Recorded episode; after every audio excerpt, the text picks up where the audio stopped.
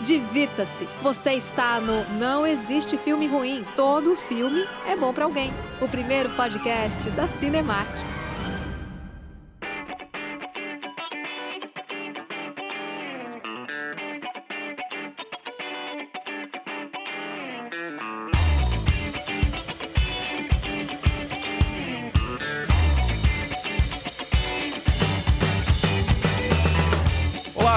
Muito bem-vindos ao Não Existe Filme Ruim, Todo Filme é Bom para Alguém, o podcast quinzenal da Cinemark Brasil. Meu nome é Érico Borgo. Eu sou a Aline Diniz e o nosso tema da semana é uma moça que veio pro Brasil, que deu ar de sua graça em terras brasilienses, brase brasileiras.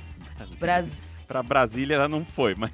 Não foi, ela foi só pro Rio. Ela foi só pro Rio de Janeiro. Mas Viola Davis veio aqui pro Brasil e a gente vai falar um pouco sobre o seu novo filme que se chama A Mulher Rei, que eu já tive o prazer de assistir. Spoiler alert, eu gostei, mas ele tem problemas mas a gente vai falar sobre essa mulher, essa entidade que é Viola Davis. Essa... Ela é uma entidade mesmo, viu? Acho que, olha, excelente é, escolha de adjetivo ali de início, porque ela é realmente uma entidade da atuação. Viola Davis, ela é quase uma sumidade, assim. Não tem ninguém que não goste de Viola Davis no mercado, na indústria do cinema e tal. E esse projeto, né, A Mulher Rei, é um projeto muito pessoal para ela. Ela tem várias coisas ali que ela está fazendo esse projeto, ela realizou esse projeto, é um projeto de bastante tempo que, de maturação, eles levaram bastante tempo para fazer. E é um projeto que tem ali uma relação com a cultura nerd, de certa maneira, né? Por conta da inspiração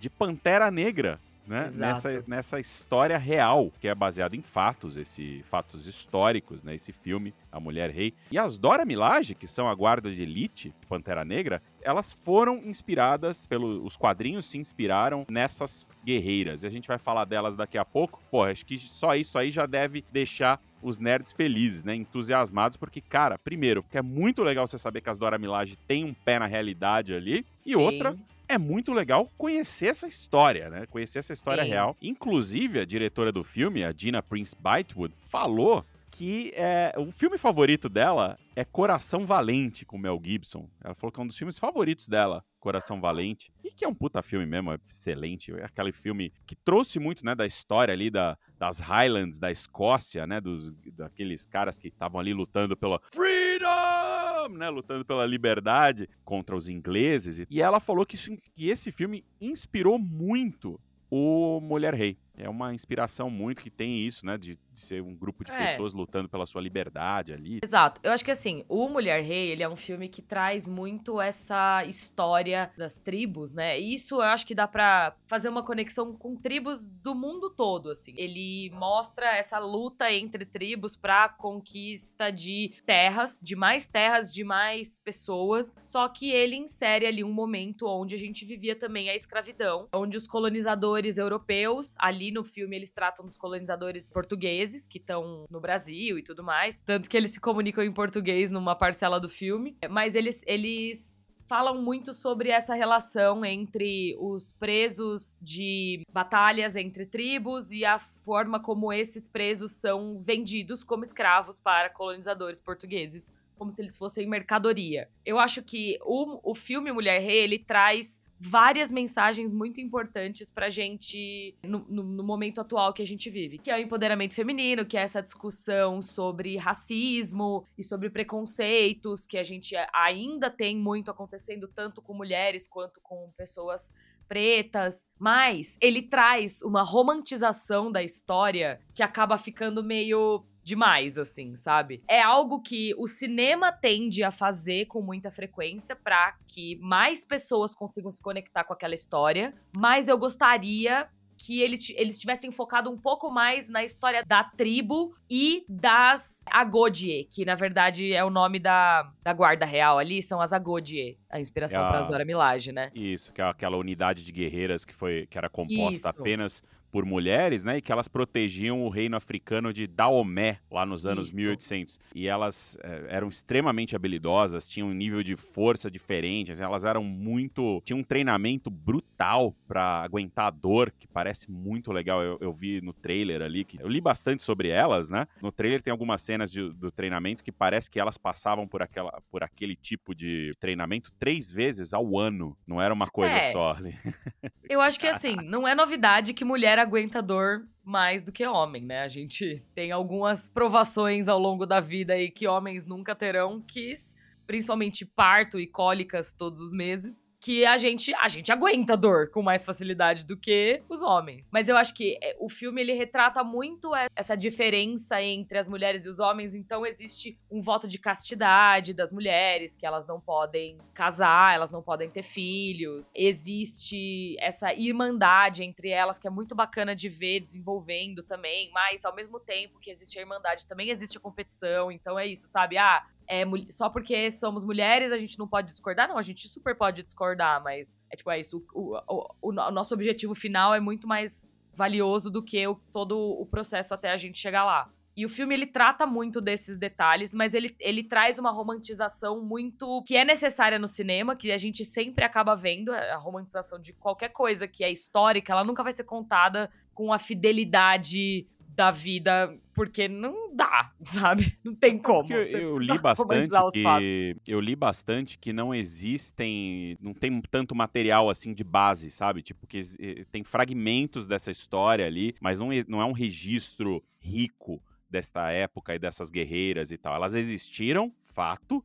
Esse reino existiu, fato. Eles lutaram contra a colonização, tu- tudo isso. Mas, tipo, todo o resto, quem pegava quem, quem que entrou, quem que saía, não sei o que lá, não tem tanta informação. Então aí eu acho que daí vem essa romantização que você tá dizendo. Eu acho que sim, mas ao mesmo tempo eles também pesam um pouco. Por exemplo, existe toda uma trama da personagem da Viola Davis, que é a Nanisca, com uma das novatas no, no exército. Tipo, eles, elas acabam desenvolvendo ali um relacionamento, aí você vai descobrindo histórias antigas e tudo mais. E assim, envolvimento com pessoas de outras tribos. O rolê, sabe, a romantização factual, não, não só, tipo, a romantização de você inventar uma história, mas você adicionar romance a uma história que não Romance, é cê muito tá- sobre cê tá isso, dizendo, tipo, sabe? Amor, amor, tem relacionamentos amorosos, é isso? É que- Exato. é, entendi, Interesses entendi. amorosos, essas Entendi. coisas assim, sabe? Então eu acho que chega num ponto onde isso fica meio deslocado. Quando você tá contando uma Uhum. história que é sobre um grupo de mulheres que tem essa força extrema e que além de fisicamente ter que lutar contra outras tribos, aí elas também são, sabe? Ai, porque eu, eu não sei Tem, explicar tem direito. alguém que tá sofrendo de amor ali, que isso... Exato. É Entendi. tipo, assim, não é o foco delas, sabe? A gente sabe que naquela época elas tinham que lutar não só contra outras pessoas fisicamente, mas também contra os preconceitos. Tipo, as mulheres não tinham nenhum tipo de abertura pra crescerem socialmente dentro das tribos, sabe? Hoje isso já é difícil, imagina naquela época. Então, elas terem o respeito da tribo por serem essas essas heroínas, essas, sabe, essas guerreiras, é algo que eles acabam por romantizar e adicionar esse amor, esse o romance de fato, sabe? Que não precisa. Não precisa. É, eu acho até que faz sentido, porque se a, se a Gina Prince Bythewood falou que a grande inspiração dela é Coração Valente para esse filme, Coração Valente, ele tem lá no seu cerne, né, o início da coisa toda, é ali na relação de amor do William Wallace lá e a esposa dele, né? Que inclusive eles casam e tal, e aparece o rei, daí o rei pede lá a prima note, que é um negócio que eu só descobri, tipo, semana passada, que é invenção do filme, sabe? Que o, o rei pode pedir, fala assim, ó, você vai casar, beleza, mas eu tenho que deitar com a sua, que me deitar com a sua esposa primeiro. Prima note. Eu descobri semana passada, isso nunca era bullshit, nunca existiu essa porra.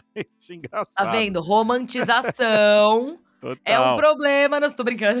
Não, mas é que eu acho que às vezes é, é isso, assim. Pesa-se um pouco a mão na hora de você criar histórias. Por que, que a gente não pode ter uma história só sobre um exército de mulheres guerreiras e elas têm Tipo que... 300. Exato.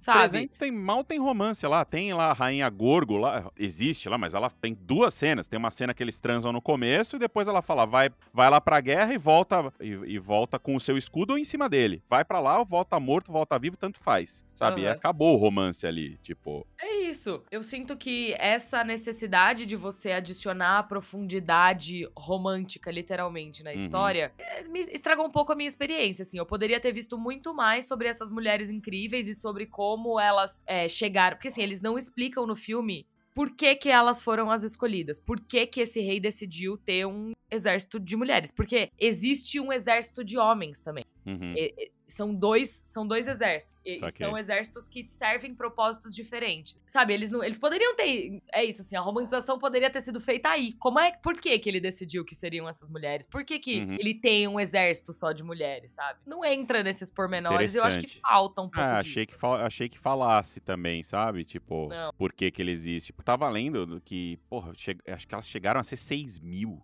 Uma coisa assim, Ah, não, era, sim. não era um exércitozinho, é, uma, sabe, uma galerinha pequena, não. Era, era bastante gente, era um exército expressivo de mulheres e tal, que lutavam diferente, de um jeito diferente, meio que. Talvez. Isso seria legal, né? Falar assim, por que, que elas lutam diferente? É pra desestabilizar, porque você tá acostumado com um tipo de combate, e aí chega lá é, essa equipe de, de elite ali que luta de um jeito distinto, que desestabiliza o cara, que fala assim, pô, Sim. vai chegar. Ah, chegou uma mulher aqui, eu vou matar ela rapidinho. E ela chega, já chega dando os rodopios lá e que é bem Mas bonito, eles né? Eles mostram Mostra. um pouco disso, assim, do treinamento delas e de como elas. Elas têm até uma. Tem uma cena que é meio que uma competição entre uma das guerreiras do exército das Agodie e um guerreiro dos exército, do exército dos homens lá, da, da tribo de Dahomey. E ela ganha. E aí, tipo, eles. É, é Essa é a que pra cena da mostrar que- lança. É, é a cena da Aparece lança. no trailer. Aparece no trailer. É muito eu li foda que essa É cena. isso aí que eu, que eu li que era feito, tipo, três. Que elas tinham que suportar esses testes de dor pelo menos três vezes por ano, sabe? Você mantém a dor viva, você man- se mantém É, acostumado mas à dor. assim, esquece-se que as mulheres mantêm a dor viva todo mês com cólicas menstruais, né? Então, tem isso também.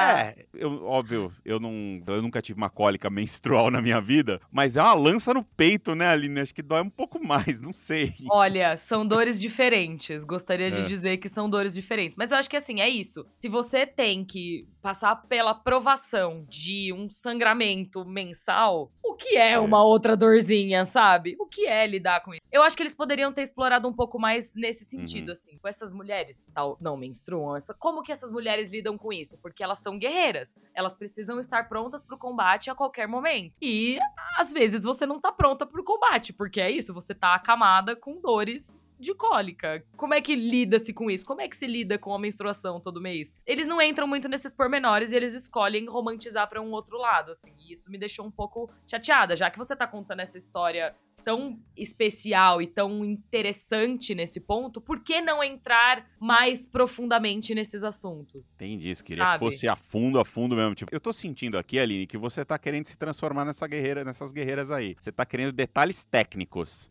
Tô, falar como é que eu quero. vou fazer essa parada. Entendi. É, Entendi. É isso, entendeu? Eu É, quero saber qual é tá o treinamento perigosa. que elas comiam. Não, tô brincando. É... Era Mas... whey, era shake de Era whey, de whey, manhã. Exato.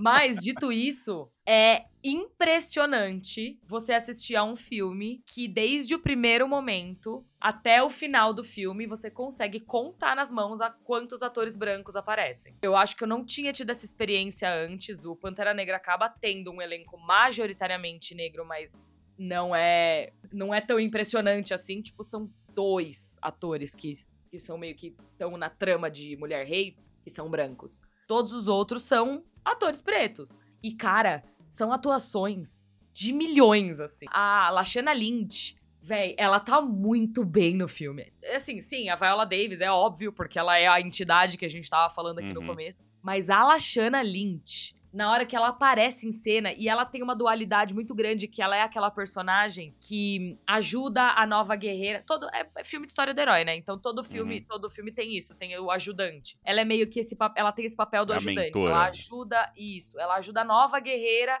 a Hum. ser uma das melhores, tipo, atingir o seu, o seu potencial por completo. Então ela tem muito dessa dualidade de ser muito séria e dar conselhos muito importantes pra personagem que se chama Naui, que é essa nova guerreira. Mas ao mesmo tempo ela também tem várias brincadeiras. Ela diz: "Ah, tem uma frase que ela fala, eu não vou lembrar exatamente como que é, mas tem uma frase que ela fala que é assim: "Ah, é muito melhor você rir do que você chorar". E aí ela, ela traz essa leveza pro filme, sabe? Eu não sei como que eles vão fazer de lobby pra Oscar, mas a Viola Dave merece uma indicação ao Oscar, porque ela tá muito bem. Muito bem. Essa mulher tem mais de 50, quase 60 anos. E o que ela faz nesse filme, Érico? Assim, não sei quanto das cenas é ela mesma ou é dublê, Hum. mas ela tá uma potência. É absurdo. É absurdo. Eu li numa entrevista dela que ela quis incorporar no roteiro justamente sua idade. Porque ela falou que o roteiro não lidava com o fato dela ser uma mulher de quase 60 anos fazendo tudo aquilo. E ela quis levar isso pro roteiro também. E eles mudaram um, pouco o roteiro pra incorporar essa coisa de, ser uma mulher já, porra, de meia idade ali, como uma grande general dessas outras mulheres e tal. Que eles adoraram essa ideia e tal. Falou que, gente, olha aqui, né? Olha, ó, vamos olhar em volta. Vocês são tudo de entre 20 e 40 e eu tô aqui com quase 60. A gente tem que falar que eu sou mais velha, que eu tô aqui, que eu vou ter dores à noite, que vai me doer o ombro, mas que eu vou estar lá, né? Então, tipo, foi uma, uma coisa que ela trouxe pro filme e que é um filme que ela tá carregando também há bastante tempo. Ela é um filme que é uma história que ela queria contar já há bastante tempo e que Uhum. foi viabilizado graças ao sucesso de Pantera Negra. E, pô, e, e só a Viola mesmo, né? Porque vamos falar um pouco sobre ela, sobre a trajetória dela, pra quem não conhece, né? Porque é realmente impressionante. Ela nasceu numa fazenda, segunda filha mais nova de seis filhos ali, a mãe empregada doméstica, o pai treinador de cavalos, meio abusivo, né? Aquela coisa sempre ausente, meio violento. Ela falava, disse que chegava em casa às vezes via gotas de sangue no chão, que tipo que o pai tinha batido na mãe, esse tipo de coisa. E ela encontrou ali nas artes, encontrou na, na atuação um caminho pra mudar de vida. Cara, e que mudança de vida que ela teve, né? Porque saiu de uma pobreza abjeta ali, saiu de uma pobreza extrema, falou que viveu em lugares infestados de ratos e tal, cara. Tipo, uma, é uma infância, uma juventude bastante sofrida. Então, ela sai dessa realidade de extrema pobreza e vai se tornar uma das maiores atrizes da sua geração, né? E ela tem hoje um negócio que chama Tríplice Coroa da atuação. O que, que é isso? Ela tem um Oscar, um Emmy e dois Tonys. Cara, Exato. o que, que tá faltando pra ela, Aline? Então, agora, pra ela conseguir o IGOT, que é tipo o ápice dessa nomenclatura, é muito poucas Da pessoas têm o premiação de IGOT. atuação, né? O que, que é, o Não IGOT? só de atuação, né? É, premia... é, são as artes principais de Hollywood e você, reco- você recompensar os atores por cada uma dessas artes. Então, o Emmy, que é o prêmio da televisão, o Oscar, que é o prêmio do cinema, o Tony, que é o prêmio do teatro, e o Grammy, que é o prêmio da música. Só que hoje em dia, no Grammy, por exemplo, a Viola Davis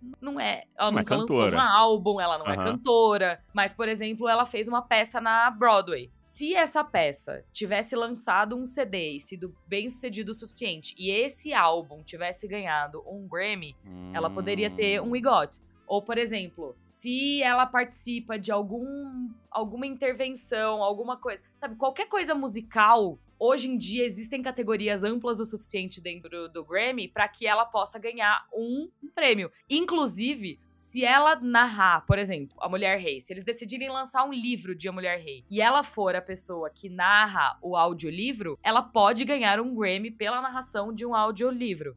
Olha só. Ainda existe a possibilidade Ah, dela legal, ganhar olha aí, um dela Grammy. Ela Exato. tem um IGOT. Exato. Ela pode, por exemplo, performar uma música original dentro da trilha sonora de um filme e aí ser indicada. É, As possibilidades são muitas, entendeu? As possibilidades são muitas. Ela não precisa necessariamente lançar uma música. Ela pode estar envolvida num projeto Entendi. que tenha um, um- um background musical, que tenha um pezinho, na- sabe? Você não precisa mergulhar na, na piscina Entendi. da música. Você pode estar só com o dedinho do pé, assim. E, pô, e Viola Davis, né? Que ela é a nossa gloriosa Amanda Waller, né? Do DC, da, da DC nas telas, né? DC nas telas tá lá, coitada da DC nas telas, né? Tá tentando, tá sempre tentando ali, mas passa ali por tantos problemas relacionados à administração do estúdio, da empresa como um todo, mas tá, tá sempre ali tentando se reerguer, sempre com alguns projetos legais, e ela tem uma, uma, uma figura central ali, né? Que é a Amanda Waller Waller, que é a pessoa A que cuida ali, do, a líder do Esquadrão Suicida. É, então ela tá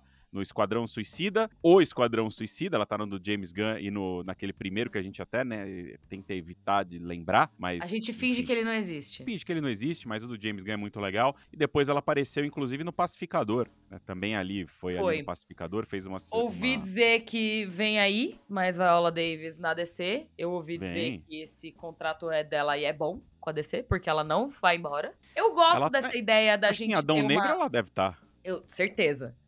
É, tá mas eu, eu gosto da ideia da gente ter uma líder mulher preta, sabe? E, e, e Ela é o durona. Nick Fury da DC. Então, mais ou menos, porque o Nick Fury ainda é bonzinho. Ela é filha da puta, véi. Ela é filha A da gente puta, vê isso no, no Pacificador, entendeu? Ela é cuzona. Ela é desgraçada, ela gosta de meter o dedo na ferida, ela tá cagando, por isso que ela criou o Esquadrão Suicida. Tipo, vocês são dispensáveis. Vocês podem ir lá e se vocês falharem, eu mato todo mundo. Saca? Eu gosto disso. A gente. O, o, o rolê. E aí, agora eu vou entrar aqui num assunto que talvez o Érico não goste muito, mas eu vou entrar.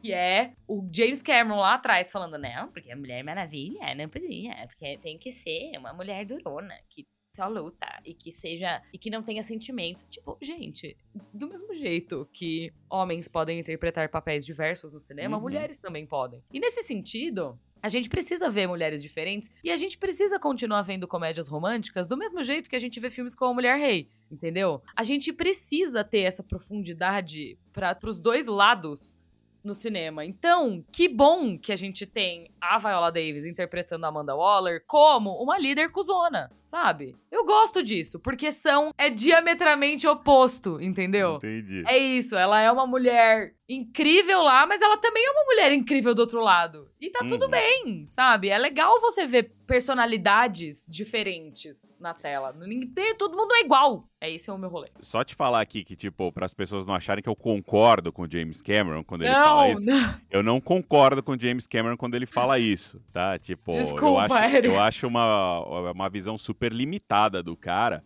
Mas, assim, pensando por, por que, que ele, ele disse isso, né? Por que, que eu acho que ele disse isso? Porque durante muito tempo, ele foi o cara que fez heroínas nas telas. Ele foi o cara que supriu em Hollywood ali um, um heroínas nas telas e que mostrou pro mundo que filmes com protagonistas mulheres duronas e fortes poderiam funcionar. Então ele bot... isso ficou na cabeça dele. E é um cara que eu acho que ele vive numa bolha dele lá. Ele vive num, ele vive no fundo do mar ou enfiado num, no estúdio. Eu não sei. Eu não acho que ele deve ter relações muito saudáveis com, o- com a sociedade, James Cameron. Ele é um obcecado, ele é um puta de um nerd louco e ele tá lá com essa cabeça que é meio anos 90. É totalmente anos 90. Tá cagando regra onde ele percebeu. não deveria falar. É, ele não percebeu que as coisas mudaram, mas eu acho importante que ele tenha falado e que ele tenha tomado ah, umas pauladas, porque, assim, pra mim é, é importante que você é, fale, seja corrigido, fale assim, porra, falei merda, errei aqui e tal, e entenda, e beleza, se sua cabeça mudou, tamo junto.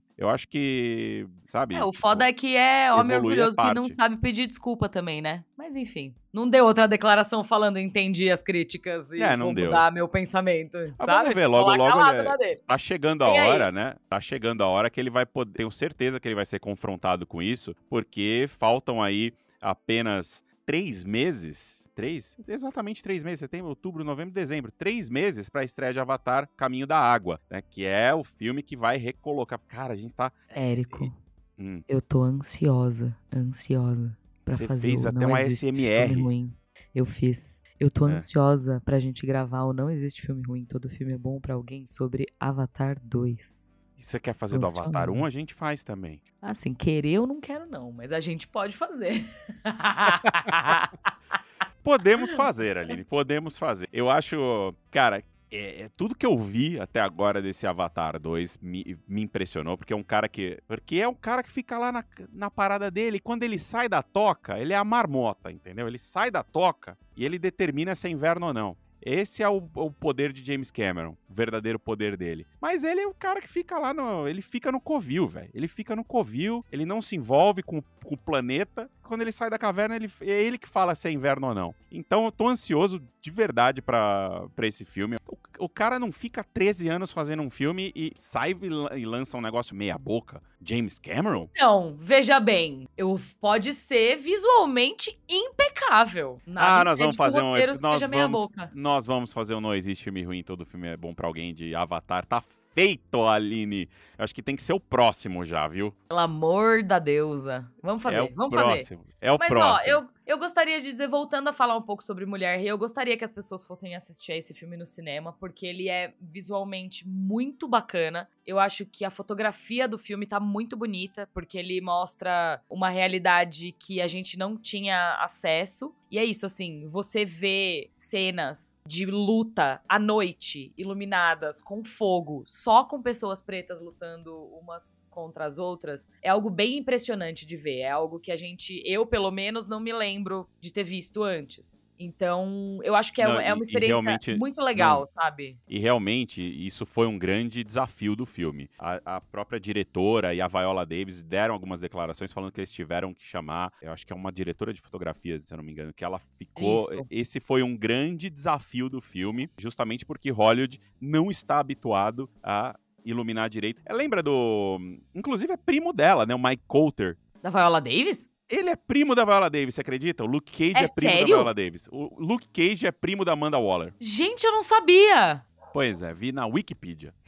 É, então, uma das séries que eu vi que tem uma das melhores iluminações de pele negra até hoje foi Luke Cage. Principalmente nas cenas que ele tinha com a Kristen Ritter, que era a Jessica Jones, eles são assim, opostos, porque ele tem uma pele bem escura e ela tem uma pele bem clara. Então, a forma como eles conseguiam iluminar os dois na mesma cena exata e ela não estourar e ele também não ficar apagado, era um negócio assim absurdo. E a, a fotografia de Mulher Rei, cara, é um bagulho surreal nesse sentido, assim, a iluminação do filme é muito massa. E tem até uma cena que mostra, a, é com a Lashana Lynch, mostra elas passando um óleo no corpo pra escorregar no combate, pra o a tribo rival não ter o grip, né, não conseguir pegar a não pele dela. agarrar, que louco. Exato. E aí é bonito você ver isso, porque tá meio que. Elas estão fazendo essa cena no. Não é o pôr do sol, mas já tá mais escuro, sabe? E a, a pele delas fica com um brilho tão lindo. Aí você fala, caralho, que foda. Luzidia. A E aí- luzidia. Tem essa cena, e aí logo depois, assim, um pouco mais pra frente, tem uma outra cena onde elas já estão, tipo, elas já passaram o óleo porque elas estão indo pro combate. E você vê, tipo, tem esse paralelo da iluminação da pele de novo e dessa, desse vis que, que aparece de novo. Cara, esse filme é muito foda. Vai assistir. A, a romantização, que é um negócio que eu não gostei muito, é só porque eu sou chata, mas vale a pena ir assistir, porque até a parte que é, não é muito boa é boa. Então eu recomendo. Ouvi dizer também que o som tá espetacular. espetacular. Eles cantam muito, né? Eles têm eh, as tribos indígenas, tanto Brasil, México, enfim, África,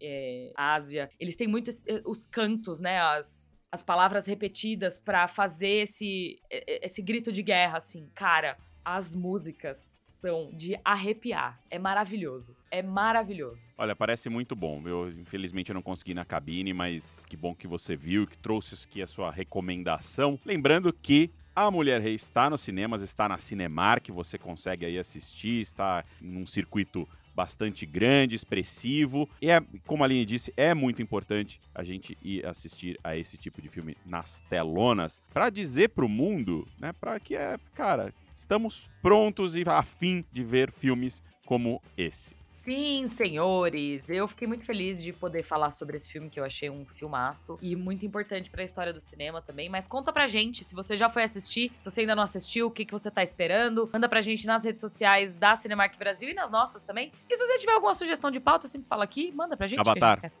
Avatar. Avatar. Avatar? Avatar. Vamos falar de Avatar ali, Diniz. Tô Eu empolgado não vou agora. assistir Avatar de novo, tá?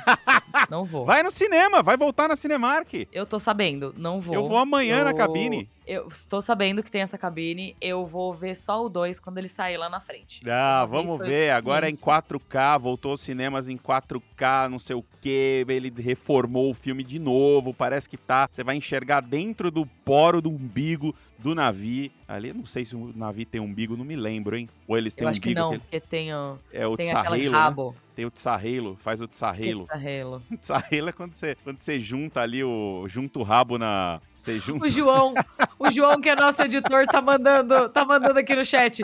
Não tem. Se- nem sobrancelha. Só os criados pelos humanos têm sobrancelha. É esse tipo de coisa que eu precisava saber sobre Avatar? Precisa não. saber, isso é detalhe, isso é detalhe. Isso é Pô, detalhe não. genial, que, que mostra Não. bem ali. Porra, é isso, velho. Tá certo. Vamos discutir, Mas, vamos fazer de Avatar. Não existe Vamos. filme ruim quando o filme é bom pra alguém. Avatar é o próximo, hein? Ih, João tá tem- gritando aqui no, no, no chat. Tem um bigozinho! Tem um bigozinho! Tem um bigozinho! vem aí, vem aí. Um beijo. Tchau. Tchau! Obrigada por escutar. Para continuar a conversa, entre nas redes sociais da Cinemac Brasil. Te esperamos por lá.